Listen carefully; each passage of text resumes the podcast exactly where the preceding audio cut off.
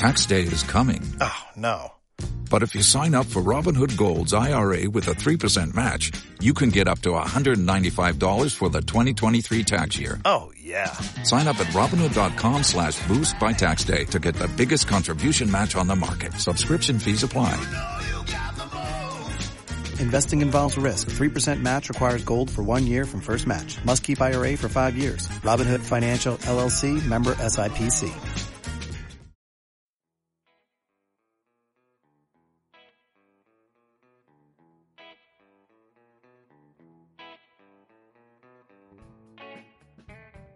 Bueno, pues este programa de lo último Galifrey, último programa de la temporada. Estoy aquí con Damián. Muy buena. ¿Qué tal? ¿Cómo estamos? Hoy venimos de luto. Que no hay uno de los grandes de Hostia, España. chiquitete. Galifrey está contigo. Madre mía. Galifrey te recuerda. Exactamente. ¿Qué, qué máquina? No, verdad. Eh, Antonio, ¿qué tal? ¿Cómo estás? Pues bien, aquí estamos afrontando el final de temporada, un sexto capítulo que parece bastante interesante y con sorpresitas. Totalmente. Hemos cambiado de localización, ahora estamos en mi casa. Se podrá notar seguramente la calidad de audio. Y ahí se quejaban. y también, cierto. Eh, bueno, ¿de qué va el programa de hoy o qué tenemos en el programa de hoy? Pues tenemos, para empezar, así de primer plato, eh, la sesión de tráiler. Vamos a hablar del tráiler de Capitana Marvel. Vamos a hablar de Vengadores Endgame como no podía ser de otra manera porque eh, ha petado internet. Y también eh, el tráiler del especial de Doctor Who. Luego vuelve una sección que hace tiempo que no tocábamos, que era la sección de cómics Preciosa. que le gusta a todo el mundo, pues se le gusta a todo el mundo. Eh, con el cómic de Doctor Who, los cuatro doctores que ha editado Fandogamia en España, que es muy interesante y daremos más detalles en la propia sección. Tenemos una sección nueva que vamos, hemos hecho una entrevista a Manuel Urbano que ha sacado su primer cómic autoeditado que se llama Batsy, muy interesante. Y para terminar, también vuelve otra sección que hace mucho tiempo que no tocábamos, que era videojuegos, con el no menos esperado Red Dead Redemption 2, que Damián me ha dicho en privado, y creo que lo va a repetir aquí, porque insistentemente es juego del año. Juego del año. Pues ya está. Nos vemos tras el salto.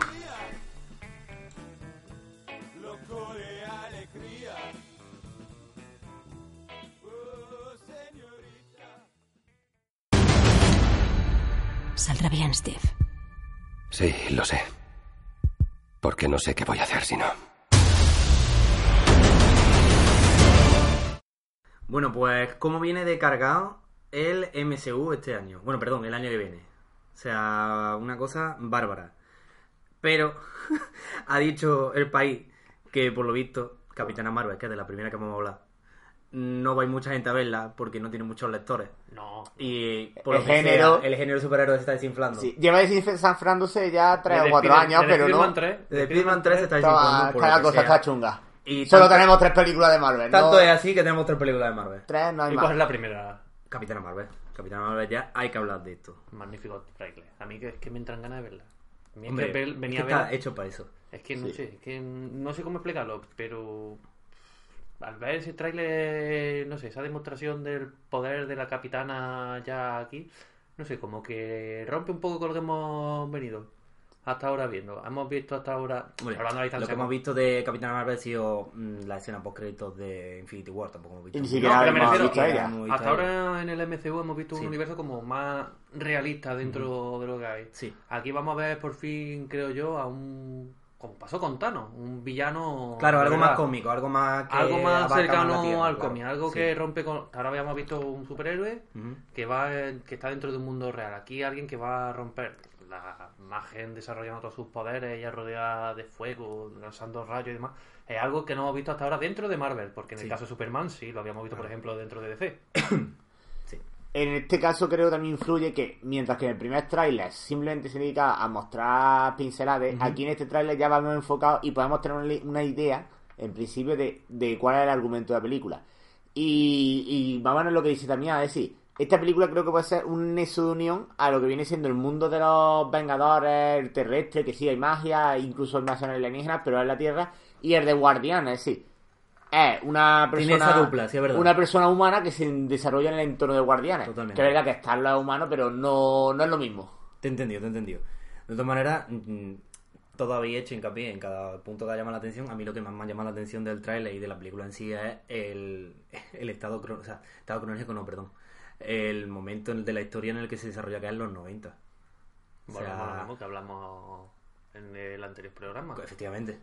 Son los 90 puros. Son los 90 puros, eh, tiene, es, tiene mucho guiño a los 90, Se tiene a joven Nifuria con ese arreglo de la edad que le han hecho a Samuel. No, Jackson, y creo. no queda mal, ¿eh? Y no queda mal. No, no creo que no está en arreglo, ¿eh? He visto una foto de rodaje y no está en arreglo. No le han hecho como a Carl Russell en órdenes de Que ni, ni Furia le hace mucho más a, a Samuel L. Jackson. De acuerdo. Eh, el caso es que vemos un Nifuria que no es el de las películas. Y- ¿Aún? aún. No está Y me llama mucho la atención. Vemos, ¿qué más hemos visto? El- la movidita del metro. Por fin confirmamos. Desmontamos tu teoría, lo siento, Antonio. No era una viejecita, era al final un Skrull. Qué pena. Es verdad, cierto. Lo sentimos, pero la- el trailer habla por sí mismo. Bueno, puede ser, todavía puede ser otro Hulk en Wakanda. o Mariano Rajoy. eh, mm, ¿Qué más hemos visto en este tráiler? No hemos visto a Clark Gregg, a, a la gente No. Coulson, no lo hemos visto. Eh, también es Está verdad. en la película, pero... Intuyo, lo vimos en el primer tráiler, intuyo... Yo no lo vi, yo no lo vi. Sí, sale, ¿Sale? ¿eh? Sale quitándose la gafa. Ah, vale. Ahí sí se le nota. Ah, ahí se nota ahí el- sí se le nota tan La más. crema anti-age que se le nota ¿no? mucho. Y el peli y la entradita no la Ah, tiene vale, vale, Me vale. sorprende un poco porque lo que han hecho con Nick Fury un poco transformaron en la agencia Coulson, que sería como un subordinado dentro Sí, de tal. básicamente. ¿Qué papel tendrá la gente Coulson aquí? Pero es que yo me Creo vuelvo... o que- sea, bueno. No quiero entrar a valorar. Aquí voy. Porque hay mucha mandanga hoy para repartir. Pero me juego a que el que en el futuro no es un tipo duro y en el pasado sí lo fue, no es ni furia. ¿Me, Pues, me sí. También creo que Coulson va a ser muy poquito, va en plan como el guiñito de la Claro. conexión. Y Y incluso, luego que va a dar pie a, sí, en fin, lo que trae junto con quizás, como han comentado unos amigos por internet, Ronan, que no será solamente como eh, contextualizar la película un Eh, poco. ¿Te suena? Sí, Pues eh, y quizá Bueno, un poco de Si redención. tenemos Creed, tenemos a Crew, tenemos que tener a Ronan. Eso es así. Eh, siguiendo con, con el MCU, es que si no hablamos de esto, tendremos delito. Vengadores Endgame, que es un teaser, que es que no es un trailer. Dura dos minutos, teaser. pero es un teaser. ¿Te acuerdas tú? Estaba yo en el trabajo. Te lo mandé directamente. Exactamente. Tío, que sale el puto Ronnie, me cago en la... Sí, es verdad. Y yo, buah. Eh, es a ver, es que De pasa hecho, una cosa, creo quiero- que la- lo único novedoso del tráiler es El Ronin. Ronin. Y sin embargo, todo el mundo estamos a tope con él. Sí. Es decir, no hay nada. Si con mirar Bueno, los, ver, trailers, los no hay nada. pero los, comentarios que yo, los comentarios que yo he leído en internet eran en plan de pero bueno, ¿esto qué es esto? ¿Un timo? Porque dura súper poco. Es un, Es un teaser. teaser. Es un teaser de una película que además. eh, hay que tener mucho cuidado con lo que se muestra porque. Correcto. O sea, la situación en la que es, no empieza de cero, empieza. así- Y Y- una cosa, se me ha pasado. Dura dos segundos. Pero la escena calcada del cómic del espantapájaro. ¡Guau! Sí, sí. Que por cierto, creo que el espantapájaros ya sale en Infinity War. Lo que pasa es que es del, del actor del que forzar la vista para verlo. No lo descarto. Pero ahora Si es primer hay que plano. si Sí, o sea, en el momento que ve el primer plano, que Si revisamos Infinity War, igual lo O sea, ahora para mí es... ¿Qué estamos diciendo? De Infinity War, Rafa y yo. Estas películas se están haciendo porque ha leído los cómics. Es para Sí, decirle... totalmente. ¿Te acuerdas? Aquí lo tienes. Por fin. Que por cierto, el nombre del. Se Bueno, dicho la, la quiniela de los nombres, ¿no? No, no, pero que el nombre no viene tan. O sea, no está cogido tan al azar. De hecho, en la misma. ¿Infinity frase- War? No, en- exactamente, en Infinity War eh, nombran lo de Endgame, el propio Doctor Extraño, de estamos en el fin del juego. en- Correcto. We are in the Endgame. Sí, So, eh, así que, mm, o sea, no ha sido cogido al azar. Aunque hay gente que se cree que no es el título definitivo y también creo yo que hay gente muy flipada. La duda que tengo yo Sí. Es en qué punto, qué punto de las películas no han enseñado. Porque recordemos que Ant-Man, la última película, se había quedado dentro Atrapado. de... Sí, pero cuántico. antes, antes de eso, yo quiero hacer un poco de hincapié en, el- en la línea en la que estaba yo llevando de, de las reacciones de la gente. La gente esperaba un tráiler súper lleno de acción, Sí. de tiros por arriba, Creo por que esperaban los- matando al malo entre todos. No, los trailers de estamos- Infinity War, que no va de esto. Exacto, correcto, exacto. El hipe de, mira qué pedazo de tráiler, cuántos tiros, cuántas... No, La cuestión no, no es que quiero, no- es que además yo no quiero eso. No, no, si es que de hecho no ellos mismos no quieren que sepas de qué va a ir la película. Exacto. Más o menos sea, o sea, si Y que Marvel no es tonta. aprove- es Bueno, bueno, aprovecháis ver los trailers de Infinity War y veis este porque es lo opuesto, sí. Infinity War, especialmente el segundo trailer en plan de Iron Man diciendo eh, sabemos el plan, él va a venir a nosotros, por lo tanto estamos preparados. Tenemos un plan y vamos a por él. Y este tráiler es lo contrario, es, ha venido a de hostias y no sabemos qué hacer. Estamos perdidos, tenemos una... Pero no sabemos qué hacer, no en sabemos este qué caso la película se vende sola. Sí, sí, está... Sí, sí, sí, está la ahí. Es, que, es que Disney me puede sacar un minuto de Tony Stark hablando solo. Sí, Que Y no es lo que ha hecho. Ya es lo que ha hecho. sin sacarme otro personaje, o simplemente tres escenas del cortijo de Thanos que se ha montado ahora.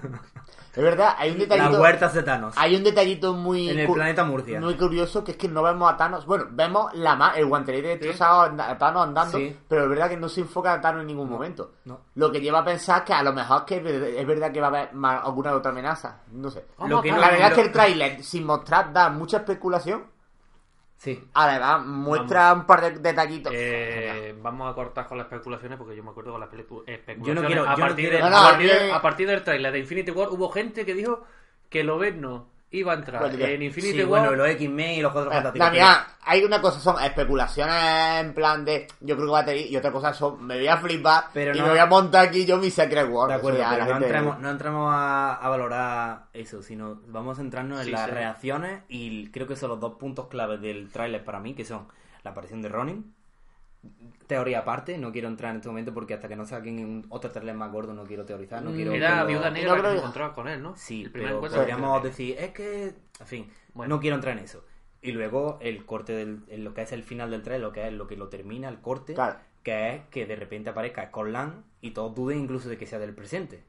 En plan de, esto es antiguo, no, no, es de ahora, está la parte de atrás. En plan de, oye, me podía abrir, que soy Claro, Scotland, hay que cual". tener en cuenta Es que como, toma. Sc- Scotland está, o sea, aparece en la lista de muertos. Sí. De hecho, es la misma. Sí, sí, sí, sí. El, el trailer está muy bien montado porque el mismo trailer se ve como eh, Bruce Banner está viendo una lista de muertos en los que aparece Peter Parker. Bueno, desaparecido. Aparece Peter Parker Aparece y aparece Shuri Shuri. también. Gran guiño a los cómics también cuando desaparecen los. Exactamente, muy. En las detalle que no hasta en ahí. las pantallas, cierto, ¿verdad? sí, sí. ¿Y cuánt- cuál héroe- con cuál héroe podemos contar y cuáles han desaparecido? desaparecidos. Exacto. Bueno, eh, continuando con héroes y con... Ya no, el MCU ya... Lo otro. hemos Creo que hemos tocado ya todo lo más grande. Estuvo en el MSU, pero ya no. Toca hablar del trailer especial de, de fin de año, no de Navidad, Año nuevo. año nuevo. Bueno, va. La, la semántica. Somos los últimos de Gallifrey y es que de esto tenemos que hablar obligatoriamente. De Doctor Who. No, de Chiquetete no. no soy el doctor, soy chiquetete. Luego, luego hacemos Que no memoria. lo que soy Chiquetete. Buen guiño. Eh, ¿Habéis visto el trailer especial de Año. Nuevo? ¿Y qué? Le he dado la mano tres veces al tráiler ¿Por qué? porque es que tengo que... Ahí sí que estoy yo especulando, frame por frame. Y no dura, no dura ni un minuto. No dura ni un minuto, pero... Que dura 50 segundos. A ti te da suficiente para que tú A mí me da te metas una película. He encontrado ADN de la criatura más peligrosa del universo. Quiere matarnos a todos. Tiene los Daleks. Es que a mí, a ver, el, el tráiler, por, mm, personalmente, conmigo, con Doctor Who pueden ser lo que les dé la gana. Es verdad que hay voces que dicen que prefieren ya cosas clásicas porque se está perdiendo la esencia, y cual. De acuerdo. Ambas cosas se pueden unir. Pero que a mí, si en este fin de año me dicen que ese animal súper peligroso es una raza nueva, ¿Otra vez lo que sea, me da igual. ¿Qué me daría igual? ¿Otra vez va a venir Shaw? ¿En serio? ¿Primera temporada no te, no te ha valido? Me daría igual, te digo. Que sí, que lo que la gente espera es un Dale, un, un Cyberman, un Sortaran, lo que sea. Un Saigon incluso, que está muy poco explotado en la serie.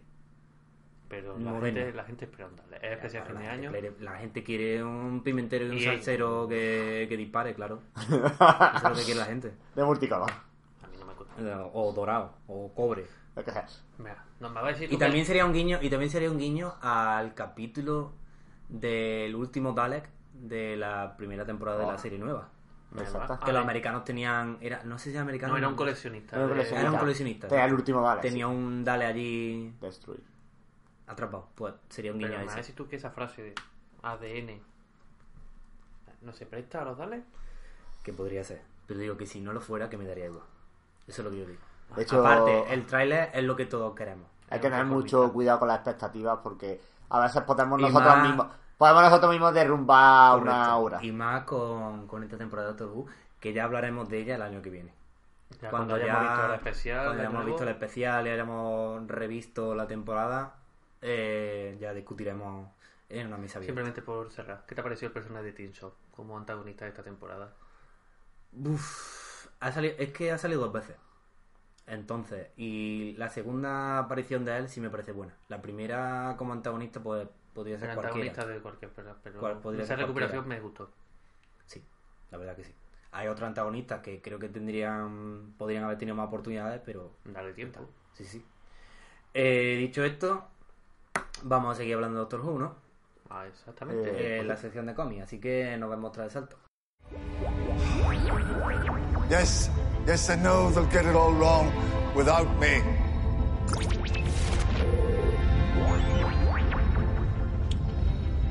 Well, I suppose one more lifetime won't kill anyone. But except me. Bueno, pues retomando, eh, hemos hablado del especial de, de Año Nuevo Doctor Who y creo que llamándonos lo último de Gallifrey y retomando la sección de cómics, no podíamos hablar de otra cosa que no fuera ese magnífico cómic, Fandogamia, te queremos, We love you. de los cuatro doctores Doctor Who cómic en España, en español, para nosotros, para nuestro cuerpo. Eh, Damián, por favor, introdúcenos en, en la, temática, en la historia de, este, de esta aventura. Ah, bueno, aquí no encontramos los cuatro doctores, como su propio nombre indica, no encontramos a cuatro doctores. Correcto. La casualidad, Eh, la son casualidad cuatro doctores. Cumple con lo que promete. Eh, en este caso, el primer doctor que no encontramos es al War Doctor, en mitad de una de las guerras, una de las muchas batallas que ha habido en la Sí, guerra la del última tiempo. gran guerra del tiempo. Eh, lo encontramos en el planeta marino, donde ya ayuda a una raza que se llama los Borg, Ujú. que prácticamente ayuda a alcanzar el culmen de su poder. Sin embargo, hay un problema. En cuanto termine la guerra del tiempo y se hayan restablecido todos los errores, todas las paradojas y demás, los Borg van a perder todo su poder. Sí. Algo que, como se entenderá, no les gusta ni una idea. En este momento volvemos y nos encontramos a, una, a los tres doctores, que en este caso son un décimo, décimo y duodécimo, pues eh, teniendo una extraña reunión en París, prácticamente orquestada por Clara. Clara, que en este caso hace de companión del duodécimo, quiere evitar uno de un suceso que gira en torno a una fotografía. Por azar eh, del destino, al final no pueden evitarlo. Y nos encontramos que finalmente esta fotografía se produce, con lo cual arranca aquí la historia. ¿Cuál es la historia? Como ya hemos dicho, los Borg no quieren perder su estatus. Con lo cual utilizan un arma Dalek, una bomba de realidad, si no Sí. recuerdo mal, en la cual pues se van generando distintos futuros en torno a decisiones malas por parte de los doctores. Sí. En el caso del décimo, por ejemplo, hay un futuro que gira en torno a su... no se sacrificaría por Wilfred. En el caso del undécimo, no permitiría que la historia no siga sucediendo todo al mismo tiempo. Y bueno, se encuentra con un futuro en el que el duodécimo tiene un follón con Clara. Clara lo termina abandonando y él se queda hecho mierda. Y bueno, Se amarga un poco. se amarga un poco, pues mira, este es el futuro menos malo. Ujú. Deciden apostar por él, pero dando la casualidad de que este era el futuro que esperaban los Borg. Correcto. Porque en este caso, no es que Capaldi, el en este caso, el duodécimo estuviera mal, sino que termina haciéndose malo, termina Se uniéndose une a los Borg, se a los Borg. a los Borg, Ujú. Sí, y se convierte un poco en el villano de, de la Eh, historia. De la se historia. convierte totalmente en el villano. En este caso, los tres doctores intentan hacerle frente, pero dando la casualidad de que casualmente el undécimo, quizás el doctor menos importante hasta ahora, ya había previsto todo esto y en unos cómics que iban a buscar a París en ese viaje que hicieron los tres doctores, Sí. había ocultado un ángel lloroso, Lloroso. que transporta a Gaby. Os recordaréis, los ángeles llorosos, su poder viene de mandar a la gente a tener tiempo. Manda a Gaby al pasado, en ese pasado previo al encuentro de los tres actores, previene va a pasar todo esto y ellos organizan un plan. ¿Cuál es el plan? Unirse a la mente colmena, tres doctores pueden contra uno y al final terminan venciendo a esta raza de los Borg. Terminan despidiéndose, igual que hemos visto en todo encuentro de los doctores, todas sus fricciones quedan resueltas y todos siguen adelante con sus correspondientes compañeros. Un pequeño guiñito al noveno doctor y Y hasta a aquí. Y hasta aquí. Muy bien. Eh, Antonio, en la parte artística de guion, ¿a, a quiénes tenemos? Pues tenemos a Paul Corner, eh, un artista británico, eh, que incluso creo que ha colaborado en algún episodio de Doctor Who Sí. y en series y demás. Y que en el tema cómic lo hemos podido ver, por ejemplo, en Marvel. Eh, estuvo quizás su desembarco más destacado fue la miniserie Mass Window, con Peter Window, agente del MI-13. Después pasó a Capitán Britannia en Muy inglés todo, muy inglés. Sí, Capitán Britannia en Mi- en MI-13 y básicamente es los superhéroes británicos juntos, o sea, incluyendo gente como Blade. Eh, una miniserie, una, bueno, era serie, era serie abierta, pero quedó en miniserie por cancelación, muy interesante.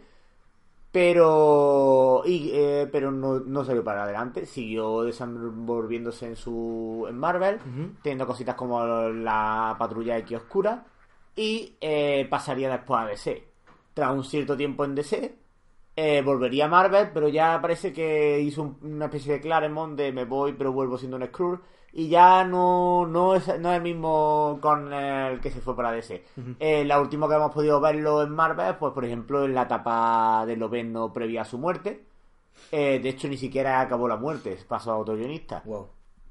Y aparte tiene muchos más créditos en guiones en cómics. En cuanto al dibujo, tenemos a Neil Iguar, el cual, si lo observáis, os puede sonar porque es un autor que sigue muy al estilo de Brian Hitch, el Sí, autor de Ultimate parecido, Authority. parecido, sí. Eh, también ha estado por Marvel en varios trabajillos.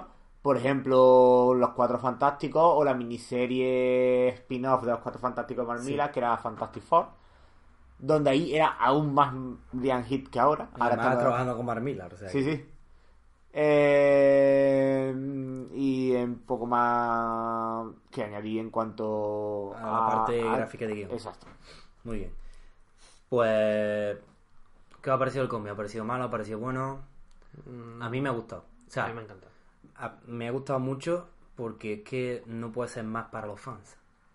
Es un evento de encuentro de los doctores. Como Pero es un evento que creo que en la serie moderna lo único o más parecido que hemos visto es el 50 aniversario. Exactamente. No hemos visto otra cosa, al menos en la moderna. En la antigua sí hay mucho. Era típico, de hecho. Pero lo más cercano es esto, el encuentro de los cuatro doctores, que a mí me ha gustado bastante. La verdad es que el primer tomo, que hablamos ya de en el episodio segundo, por si alguien quiere echar un el vistazo segundo a programa, lo que sí. comentamos, eh, me gustó el primer tomo, pero es que este segundo me ha parecido muchísimo mejor. No sé, quizás por el efecto de tener tres doctores a la vez, o, pero genial. Es decir, eh, a priori eh, lo podemos ver un poco extrañado, ya que las companions no pueden resultar raras. Sí, conocíamos a Gaby del primer tomo nuevamente, la companion de Doctor de, de Matt Smith, eh, Alice, eh, pri- para los lectores españoles es desconocida. Totalmente. Y eh, bueno, y con Capaldi tenemos a Clara Oswald, que, que- es la única companion que aparece quitando el, el cameíto del Claro. final. Es la única companion de la serie. Que conocemos de Exacto. haberla visto la serie. claro. La historia, digo lo mismo que dije con el primer tomo, la historia podría ser perfectamente un capítulo de la serie, puro Doctor Who, Totalmente. eh, puros viajes, pura locura, puros personajes completamente excéntricos y, y geniales. muchos giros y Exacto. contraplanos, o sea, contraplanes de no ha salido mal, ahora hay que intentarlo de otra Sí, manera. pero unos planes muy enraizados en la cultura de la serie, Totalmente. porque como nombraba Damián, el uso del ángel lloroso cuando yo leí me pareció Y que es, de- genial, es de esos giros muy del Doctor Who. y muy, muy genial, o sea, Totalmente. o sea nunca, no, no había otro elemento mejor para desarrollar la trama. Sí. particularmente lo que más me ha gustado es. No ha hecho un Infinity War aquí los señores de responsables del cómic, iba a decir Fandogamia, pero Fandogamia no, La tiene BBC, culpa. la BBC La todavía está BBC no ha hecho. El- en el lomo Infinity creo que pone BBC. No ha hecho un Infinity War. Los cuatro doctores, te vamos a presentar War Doctor, va a estar ahí. Pues Dos no, Eh, quizá, ¿no? quizá mi única queja fue en plan de oh empieza, hostia, qué guapo empezar después de la guerra, a ver qué más está. Porque además es un personaje ¿Te ha que no visto desarrollado. A ver, lo han desarrollado en el audiolibro. universo expan- En el audiolibro, en el universo expandido, que los audiolibros y los cómics son del universo expandido, que son canon. Pero mm, en este cómic es un reclamo. Porque son los cuatro doctores, pero un reclamo. Al sale en el epílogo y ya está. Tiene los cuatro doctores, sí, pero no te dicen dónde y cuándo. Me Pero ha gustado están- particularmente también. el Es más, si me apuras, tienes cinco. Sí, sí. No, no, te cinco, ¿eh? O sea que. Me ha gustado el hecho de un particularmente el décimo doctor es mi doctor favorito. Y bueno, lo hemos conocido en una etapa, pues se despidió de Amy y antes de encontrar a Clara, todos recordaremos aquella etapa en la que está un poco perdido, no sabe muy bien qué hacer. Y bueno, durante este tiempo se entiende que ha estado viajando con su compañera Alice, cómo ha podido pasar con el décimo después de despedir Que ha a- viajado con, con Gaby después de haber despedido de, de Donna. Donna, muy bien.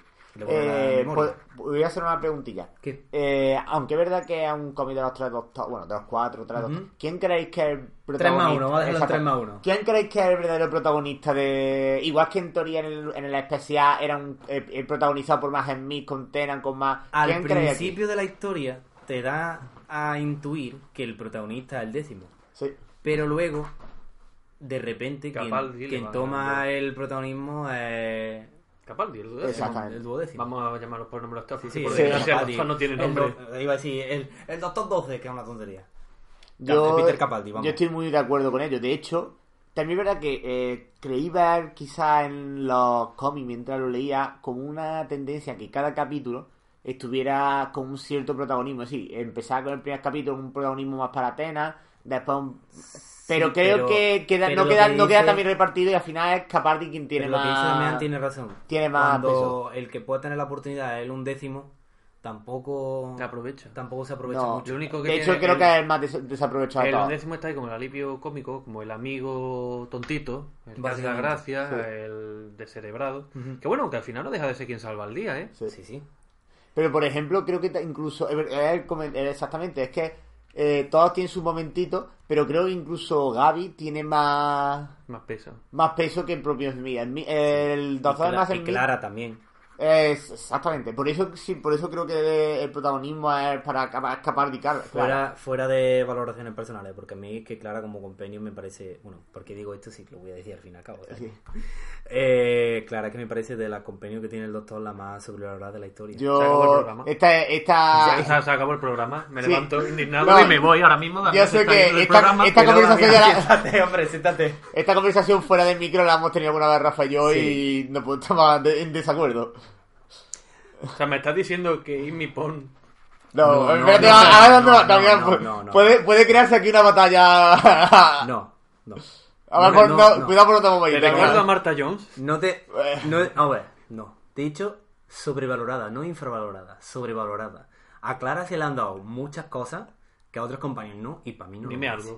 O lo dejamos Como, para el especial como- de. como, por ejemplo meterse de repente en toda la vida del doctor, por ejemplo. Yo digo- lo que tocaba. Yo digo No. que hasta Amy 2020. era la suegra del doctor. Sí, Pero tiene bueno, que sea tu suegra, tu suegra no está en todos los momentos de tu vida, Damián. O sea, yo que tengo 13 vidas, porque cuento 13 ahora mismo, eh, que de repente mi suegra esté en mis 13 vidas, ¿no? Y mi compañero, y una compañera que no lleva, que lleva aquí una temporada, una, y tampoco tengo muy claro qué, qué es o quién es, porque me la han presentado muchas veces. Creo que pero era la era la un gracia. tal, luego no sé qué. Claro, era, fin. era un poco la gracia del personaje, en plan No, de. o sea, era un personaje no. que siempre aparece, Bueno, muere, bueno, no quién es. Pero aparte Volvemos eso, a Marino. Vamos a, exacto, vamos, Vamos a a centrarnos. Marino. De hecho, conflicto. como, como detalle de comentar que hasta 2020 no tenemos capítulos nuevos, estas cositas debemos dejarlas para no estar sin hablar de Doctor Who mucho tiempo, gracias. ¿eh? Y, pues, Bueno, eh, las compañías que tenemos en este cómic. Gaby González, Alice Obiufume. Obiufune. De Bueno. Montalbán. De Eh, Montalbán, la muchacha. Gaby, eh, y Clara Alice. igual. vamos a ser aquí coloquiales por el nombre. Alice, Gaby y Clara. Que, ¿Quién tiene más peso en esta aventura? Clara, obviamente, es la que trata de prevenir, No, pero claro. la caga. Pero eh, Clara es la que se encuentra en la foto. Sí. Y la que trata de prevenir, reúne a las compañías diciendo cuidado, que Y al final- doctores sí, no se pero encuentren. ¿quién salva luego al final toda la historia? eh, Claro que- Gaby. Porque Eh, Ali y a. Mocha. Claro. Es que la cosa, Bueno, a Mocha y no. Pero a en Mocha, fin. pero luego la salvan. la cosa es que Clara es la que intenta evitar y lo provoca. Yo creo Claro. que Clara es la, la que tiene más peso. razón- es que es más razón para mí. Es que es más razón para mí. No, no, venga, no estoy de acuerdo. Sigue, venga. Yo creo que Clara es la que tiene más. Creo que en este caso la- el orden de Companion sigue de los dos todos. Es decir, Clara es la que tiene más peso. La segunda sería Gaby. Y en este caso Alice es la que menos peso tiene. Y a diferencia de Smith, creo que ni siquiera verdad, la pobre también- tiene un momento destacado en la También es historia. verdad que no la conocemos mucho porque te la presentan aquí en una introducción y ya. Yo Claro. sé que Yo Pero hubiera metido, como el no sé, no sé hasta qué punto Ali estará desarrollando en los cómics. Imagino que sí, pero porque- aquí la verdad es que la pobre está muy de Pero, hemos ejemplo, pero yo, hubiera, yo hubiera tirado de Amy. En este caso, sí, no sé, en el caso que no se hubiera Claro, desarrollado. pero hay que tener en cuenta lo que comenta Rafa. O sea, aquí, esto se ubica en una serie de historias que nosotros solo estamos teniendo cachitos. Exactamente. Ah, sí. imagina que aquí toca a esta Alice porque es la que estaba. Fandogamia, ¿para cuándo? Bueno, Así poquito que- a poco, ¿eh? Que... Todos los com- No, no, no. Fandogamia, ya los quiero. No, no, no. Ah, 8 no. de noviembre es mi cumpleaños. Está- están currándose, lo están currándose. Deja- ahora mismo lo que llevamos en este año es mm, más. No me de- puedo quejar, ¿eh? De no quejar para nada nada. porque estos cómics llevan desde qué? Desde los 70, Eh, 80. 70 creo que era la época Marvel, sí. Pues desde los va. 70 en el mundo. Y tenemos la suerte de que Fandogami ha editado estos dos que son como de los últimos, lo más gordo. O sea que nos podemos dar con un canto de los dientes. Que luego esto ha tenido muy buena acogida porque la ha tenido porque todos hemos visto. Esperemos- que- esperemos y que sea verdad. haya, que haya más. Eh, Hombre, bueno, que haya habido un segundo me hace dar esperanza de que ha habido buena acogida. ellos lo dijeron, vamos a sacar una aventura del décimo doctor y luego habrá un crossover. Y me parece como introducción a una serie de cómics de un personaje que es mm, querido en España, por mucho que luego se le maltrate con emisiones, etcétera, etcétera, Y con doblaje. y con doblaje también. Bueno. Eh, yo estoy más que agradecido. Vamos a entrar a valorar lo que es con nota de 1 a 10 que ha parecido el cómic si tenéis que decir algo más. Yo Damián. le pondría un 8. He echado en falta quizá de que mete a War Doctor, Que actúe más. que actúe más y además la importancia que tiene. O sea, eh, el no es en el caso de Eccleston cuando sale su cameo que no tiene nada que ver, pero en el caso de War Doctor sí que tiene un contacto directo con los Borg y no entiendo por qué se acaba ahí su participación. De acuerdo. Antonio. Eh, debería eh, revisarme qué nota le puse al primero porque voy a hacer un, poco la vida moderna de no me acuerdo de las notas que puse. La review. Eh, pero yo mínimo el 9, la verdad lo he disfrutado mucho. Yo creo que el 9 se lo merece. No le di al 10 por detallitos como el que comenta de me ha hecho el timo ahí de War Doctor, pero sí que se llevaría Tú 10. es que eres muy espléndido para esas cosas. Yo, yo sé que yo tiro, yo soy, yo soy un profesor bueno y yo tiro sé, lo sé, para sé. apoyar a los niños. Eh, yo lo mismo que también, yo le voy a dar un 8. Me parece un buen cómic, me parece, bueno, me parece un buen crossover, no un buen cómic, me parece un buen crossover. El como cómic está bien, pues con crossover se resuelve, o sea, empieza y se resuelve, punto, no deja nada, no deja cabo, o Y sobre todo no te tienes que leer un número externo Eh, para entenderlo, que se agradece. Y creo que el reparto está más o menos equilibrado desde mi punto de vista personal. Luego ya Sí, sí. el que le guste más un actor que otro ya entra en discutir. Pero para mí está muy bien repartido. Es verdad que, como dice Damián, se echan falta más protagonismo al, al doctor de la guerra. Pero bueno. Eh, También esto son seis números y no puedo evocar. también es verdad. Hay que contar. El apartado gráfico y guion, todo estupendo. Hay giros locos, es muy Infinity War. El corner, dice- el corner que a mí me gustaba en Capitán Britannia. Correcto. Yo no, no puedo quejar, vamos. Así que muy contentos con este cómic de Fandogamia. Eh, continuando con cómics, tenemos ahora una entrevista a un dibujante que ha sacado su primer cómic autoeditado, que es Manuel Urbano, amigo personal, y os dejamos con su entrevista a continuación. En los últimos de Galifrey estamos muy orgullosos con lo que hacemos, pero no damos tanto la turra como James Mangold. Bueno, pues estamos aquí eh, con Manuel Urbano, Sagi para los amigos. ¿Qué tal? Hola, muy buenas a todos. Eh, porque ha sacado su primer proyecto autoeditado que es Batsy, que es tu primer cómic. Sí. Eh, ¿Cómo defines Batsy? Cuéntanos así a grosso modo de qué va.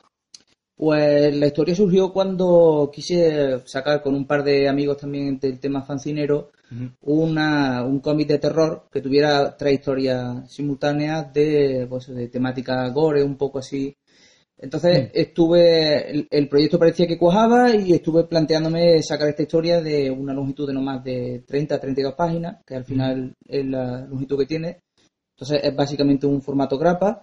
Y como fui yo el único que terminó sacando la historia, pues bueno, le quise dar ese enfoque de, de terror y un poquito gore. Siempre tiene los tintes de humor negro que a mí me gustan. Y pues la, cuando me piden que haga una descripción así un poco rápida para ver si el cliente, digamos, le interesa, yo siempre digo que el, el cómic podría calificarse como el nacimiento de, de Jesús si cambiásemos a José María pues por dos lesbianas y en vez de los tres reyes magos fueran tres moteros que trafican con cocaína.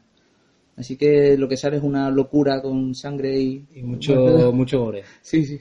Eh, la siguiente pregunta es obligada. Eh, ¿En qué referencia se basa Batsy? ¿En, en qué te has basado para, para esta historia? ¿De dónde coges esas referencias tan concretas que nos has comentado? Pues hay una, una colección de, de una revista que sale con una periodicidad que la verdad es que desconozco, que se llama Doggy Bags y que trata también de, de historias, tiene formato muy similar al que comentaba, y son eso, historias, algunas reales, otras no, pero siempre eh, las reúne lo que es la temática del terror, el humor negro y el, y el gore. Entonces, eh, a la hora de crear esta historia, fue básicamente coger una historia que ya existía y darle ese giro tan eh, peculiar, digamos, y los personajes ya es que casi surgían solos, porque es verdad que eh, acompañé, digamos, en la historia, eh, la adorné con una especie de secta, que es la que busca el nacimiento de, de Jesús, pero claro, obviamente al estilo del, del cómic Seed. Entonces ya digo que los personajes prácticamente vinieron solos a la página. Eh, me viene un poco a la cabeza eh, tanto la referencia que estás haciendo del cómic, que son cosas que es verdad que de vez en cuando han estado en moda y tal, pero eh, me viene una pregunta que es que si tú consideras que está todo ya inventado o queda todavía un margen para la originalidad como Basi, por ejemplo. Es complicado. A ver, en- entiendo que hoy en día, sobre todo teniendo en cuenta las redes sociales y todos los medios de difusión que hay de arte, pues crear algo que sea original es muy complicado.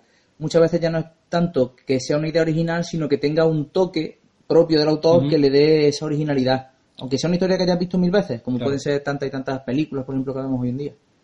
Eh, hemos dicho que este es tu primer proyecto autoeditado, pero ¿en qué proyecto te hubiera gustado participar dentro de la historia de la industria del cómic? Pues sí que es cierto que hay algunas editoriales que trabajan con una temática un poco más independiente, con autores que tienen trabajos más independientes y yo creo que es por ese eh, por esa línea por la que me gustaría ir. No tanto el, típico formato de cómic superheroico, aunque bueno, ya comentaré después un poco en qué en qué fregado me estoy metiendo ahora en ese campo, pero pero sí que es verdad que siempre tirando un poco para los personajes propios, así un poco bizarros, que es lo que al final me, me gusta a mí, que es lo que tira de mí. Entonces, eh, actualmente, ¿cuál es tu situación con respecto al, al cómic nacional? Ya hemos dicho que es tu primer proyecto autoeditado, pero en general, si tienes algún bagaje, un bagaje que la gente quiera conocerte. Pues bueno, hasta ahora, eh, teniendo en cuenta que Bad Seed es el tercer cómic que, que hago, que no que edito, porque obviamente los primeros fueron eh, para concursos, y este, este tercero, Bad Seed, pues ya ha sido un cómic que directamente yo he autoeditado, lo he creado todo, desde el, pasando por el guion, el dibujo y el color, y una vez aquí, pues me he movido básicamente por lo que son todas las, las ferias de cómics y salones que he podido, Sí, porque...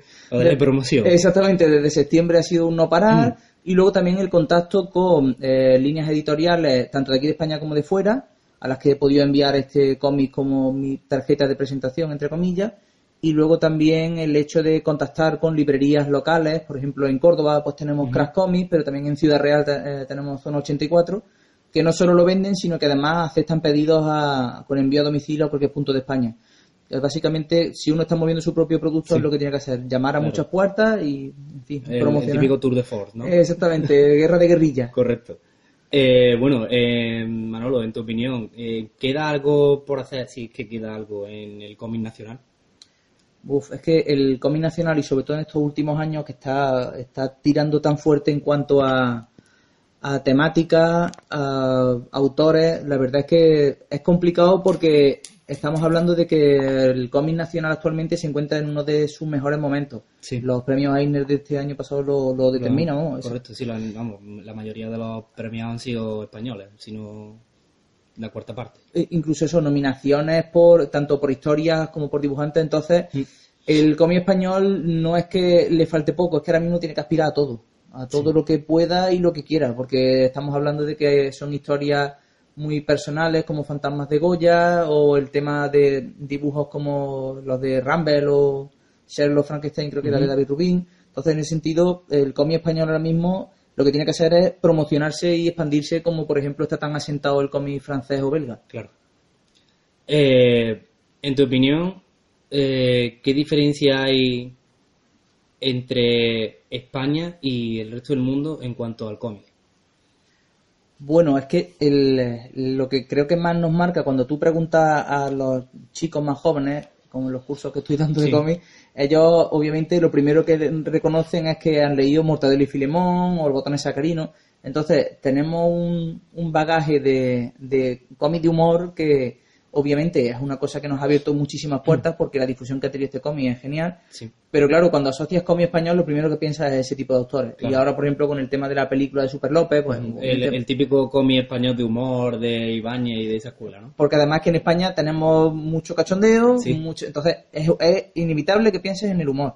Claro. Pero la historia de, de cómic español, la verdad es que tienen que estar marcadas por este humor, pero no podemos quedarnos solo ahí. Por eso digo que es verdad que hay que expandirse a todos los campos posibles. Además que sí, porque Bachi, la verdad que comparado con esa escuela que estamos hablando de, de escuela de humor, de Mortadelo, de Super López, es de, la- de las pocas cosas que hemos visto. Eh, Manolo, bajo tu punto de vista, ¿qué es más importante, el guion o el dibujo?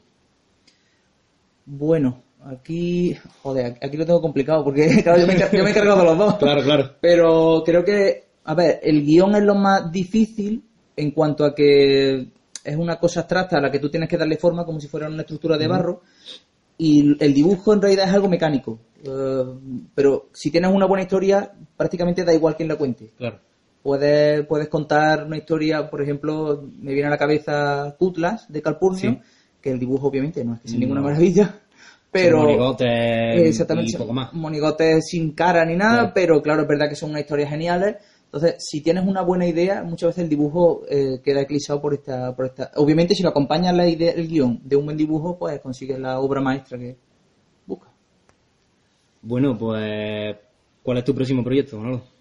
Pues el proyecto en el que me encuentro ahora mismo es una, un cómic de humor negro, obviamente, y el tema superheroico, ¿vale? Tra- eh, trabajo con un personaje con el que llevo muchos años haciéndolo a modo de ilustración, que es el Ojete Vengador. Y mi intención es sacar cuatro grapas de también eso, 30 32 páginas. Eh, sería en este caso dibujo en blanco y negro, pero sacar estas cuatro grapas para que la colección al final sea un tomo de unas 120, 120 y tantas Mucho páginas. más extenso que Bachi, ¿no? Exactamente, tienen más personajes, más acción, obviamente siendo el tema de superhéroes. Y también creo que al no tener que ponerle, entre comillas, y literalmente la etiqueta de más de 18, pues puede llegar a más público. Eh, ¿No te planteas en algún momento eh, tener como una especie de... Sé que la comparación es odiosa, un universo compartido en plan de que Basti y el Vengador se encuentran en alguna historia así, o vas a separar tu obra por temática? Bueno, en un principio es verdad que no me, no me cierro a eso, porque yo como ilustrador y llevo dibujando muchísimos años, tengo mucho, un- digamos, una cartera, una lista de personajes tremenda. Entonces, sí que es verdad que algunos de ellos voy a hacer los que aparezcan y yo creo que la referencia en este caso pues se puede cruzar fácilmente porque a mí es que no hay otra cosa que me guste más que hacer menciones, referencias y guiños en la historia. vamos. Se nota, se nota. Eh, bueno, para terminar, ¿dónde podemos seguir tu trabajo? Eh, ¿Dónde podemos contactarte, por así decirlo? Pues en redes sociales me tenéis en, en Instagram sobre todo, que subo prácticamente a diario, y en Twitter eh, sería arroba manolo-shaggy. Y, eh, y luego en cuanto al trabajo físico ya os digo, eh, en estas redes voy publicitando lo que voy a ir, lo que voy- y vayáis sacando y en las librerías que os he indicado de, de aquí de Córdoba, de Crash y en Zona 84 en Ciudad Real, pues tenéis físicamente el ejemplar. Eh, me imagino que buscando por internet, ya no solo en Wacom Ujú. que aparezca, os podréis solicitarlo para, en caso de que estéis interesados, pedirlo por, por envío por correo. Pues nada, pues poco más y muchas gracias, Manolo. Muchas gracias a vosotros por esta oportunidad. Hasta luego. Hasta luego.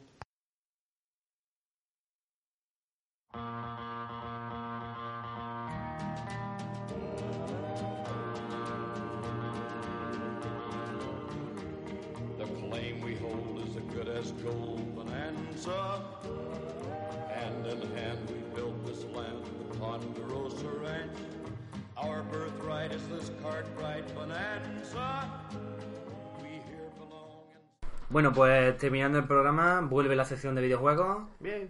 Alright. Y vamos a hablar de Red Dead Redemption 2, un juego que no he tenido la oportunidad de probar. Pero Damián y Antonio se han catado, cada uno en, en su nivel. Así que, por favor, contadme qué, qué os parece el juego, de qué va, etcétera, etcétera. Como si no lo hubiera, como si yo no lo hubiera conocido. Bueno, como ya sabréis todos, no estamos ante una secuela, estamos ante una precuela, la que conocemos la famosa banda de Dutch, a la que teníamos que perseguir en el primer juego. Correcto. Conocemos a un Dutch totalmente distinto a lo que nos Jovencito, confuso. Jovencito, confuso, y además que esa es la mejor palabra que quiero confuso. El que lo define, perdona. Conocemos a Bill Williamson, conocemos a Javier Escuela y otros tantos personajes que hemos escuchado, pero que no habíamos visto. Particularmente me ha encantado la revisión que se hace de los personajes, en este caso de Dutch. Conocemos, ya he dicho, un Dutch totalmente distinto, un Dutch que todavía no se le ha ido la cabeza. Tío ególatra, un tío que solo piensa en sí mismo. Sí. Un liante, vamos, que típico amigo que te dice, tengo un Que no, negocio. que no tiene muy buenas ideas, ¿no? Que no tiene muy buena idea. Más que una de las cosas, no sé si Antonio lo habrá visto ya, siempre que propone un plan Dutch en el juego, tú como jugador diciendo, pero vamos, es arma de cántaro, que va a salir mal. No sigas con él, va a salir mal. Pues nada, vamos, y sale mal. Pero siempre tiene otro detrás, ¿no? Siempre- Pero no te va a salir mejor. Exactamente. Este es bueno, este es el bueno. Este es este bueno, sí. hacedme caso.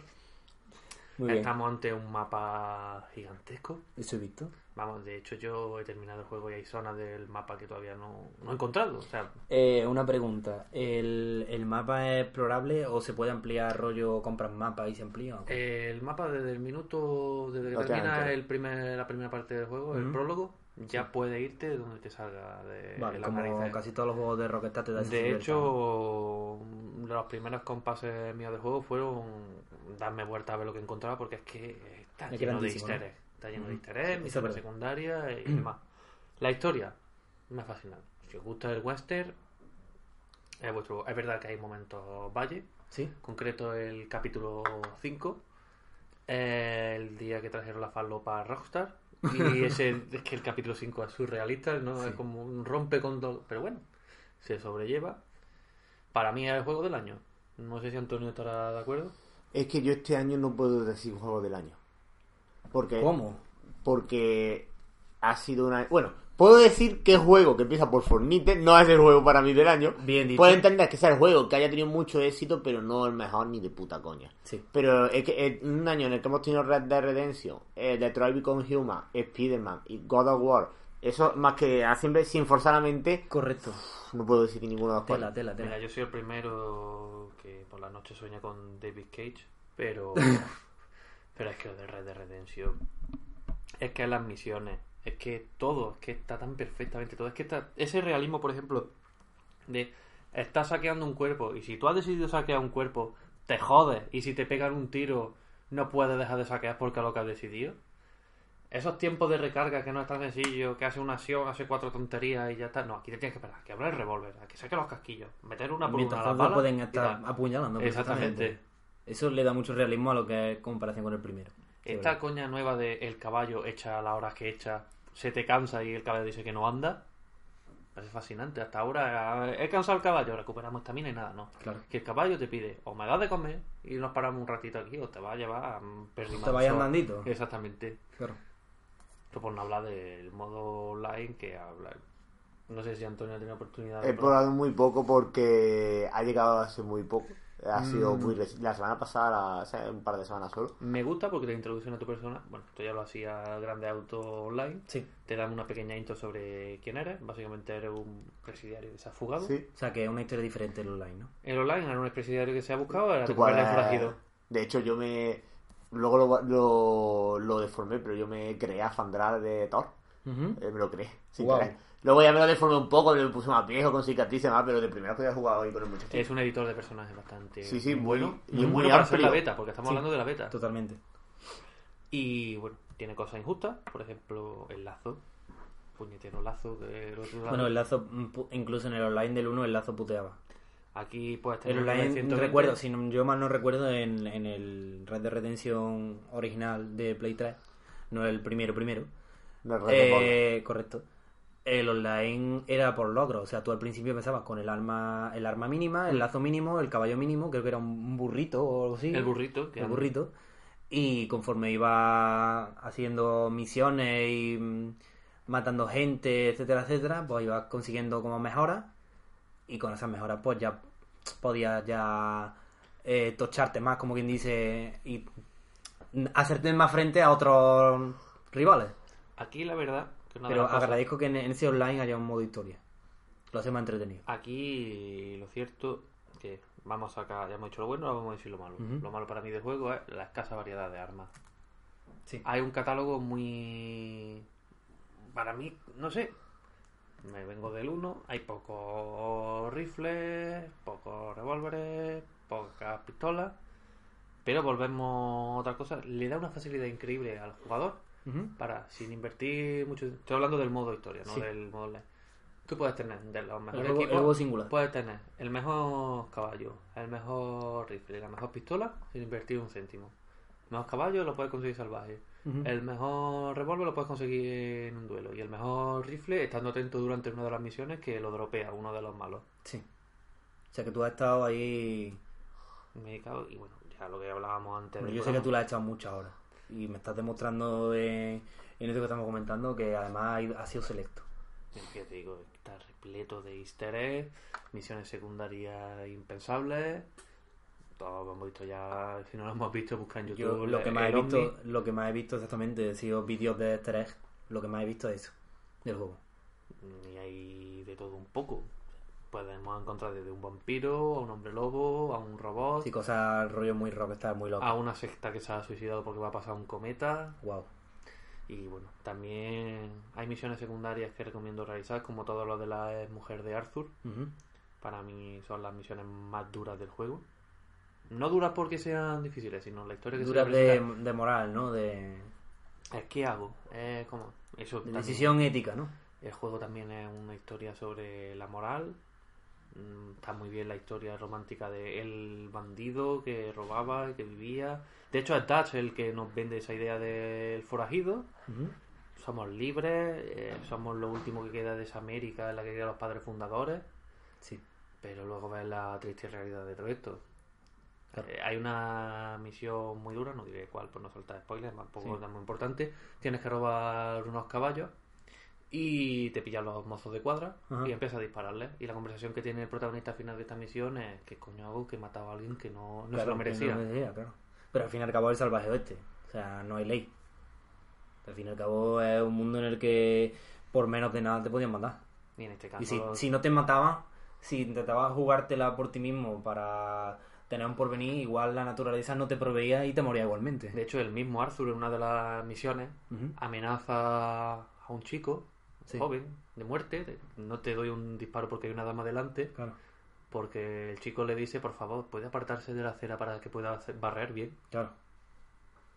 Joder, bastante duro. Bueno, la línea es Rockstar. O sea, Rockstar mm, siempre hemos pecado de inocencia a la hora de su humor negro, pero se ve que en este juego ha sido mucho más crudo. Sí, porque quizás los GTA era más. Es un humor negro, más. Sí. Más desenfadado. Y aquí han ido a, a lo que viene siendo lo, la- lo que ha comentado Damián, una realidad cruda. Es decir, como era el lejano oeste más allá de películas. No, no, lo, lo que era, lo puro. Pura dureza simple y fría. Para mí es un juego, ya digo, la única traba que le puedo sacar es la falta de variedad de armas. Juego que me he enganchado, sigo enganchado porque te, lo permite seguir jugando al igual que una vez que has terminado. Un epílogo bestial, yo creo que el epílogo en el que estáis pensando, si estáis pensando... Hombre, el Red, el Red Dead Redemption original de Play 3 tuvo también un epílogo que es brutal y no esperaba menos de este. Yo lo digo, si habéis sido buenos y le tenéis que escribir la carta a los Reyes Magos, que no falte Red de Redemption en vuestra lista. Yo lo voy a hacer. Y el cómic de Fandogamia, seguimos con la promoción. Eh, para mí, la verdad es que lo que llevo jugado maravilloso. Creo que no ni siquiera criticar, lo único que al no estar doblado es una pena que al seguir los subtítulos hay veces que hay misiones que son simplemente para mirar el paisaje no puedes disfrutarlo porque no puede estar todo. Y quizá las prisas por sacar el juego le falta cierto pulido en, en Sí. bug y en fallos. Que a mí ya por lo menos me he tenido que comer uno más de historia. Dudo que haya algún DLC. Eh, yo creo que sí. Pero bueno, al fin y al cabo, sea, la, la sociedad a día de hoy que vivimos en, en cuanto a videojuegos, que el juego nada más comprártelo ya tiene una actualización de un giga para pulir. Bueno, es lo que tenemos que hacer. ¿Vuestra nota? Bien. 10. Bien. Yo, verdad es que a día de hoy no puedo, eh, lo que llevo jugado, puedo darle el 9 y podría subirle al 10. Pero lo que he comentado es que este, este año hay muchos videojuegos que le puedo dar 10.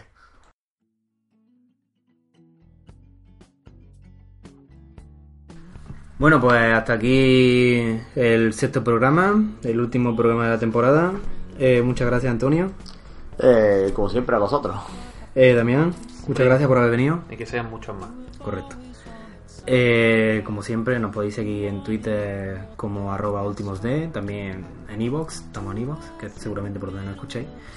Y lo que veníamos diciendo antes, o hemos, hemos dado a lo mejor pinceladas, algún guiño o alguna cosita Y es que quizá, quizá, para Navidad tengáis una sorpresa. Que no, hombre, que la vaya a tener de verdad. Qué cabrón. Sí, tendréis una sorpresa en Navidad porque somos así de generosos. Y nada, mucho más. Tendréis muchas más novedades, eso en nuestro Twitter. Y ya está, somos último de Galifrey y nos vemos en la próxima. Hasta luego. Hasta luego. Hasta luego.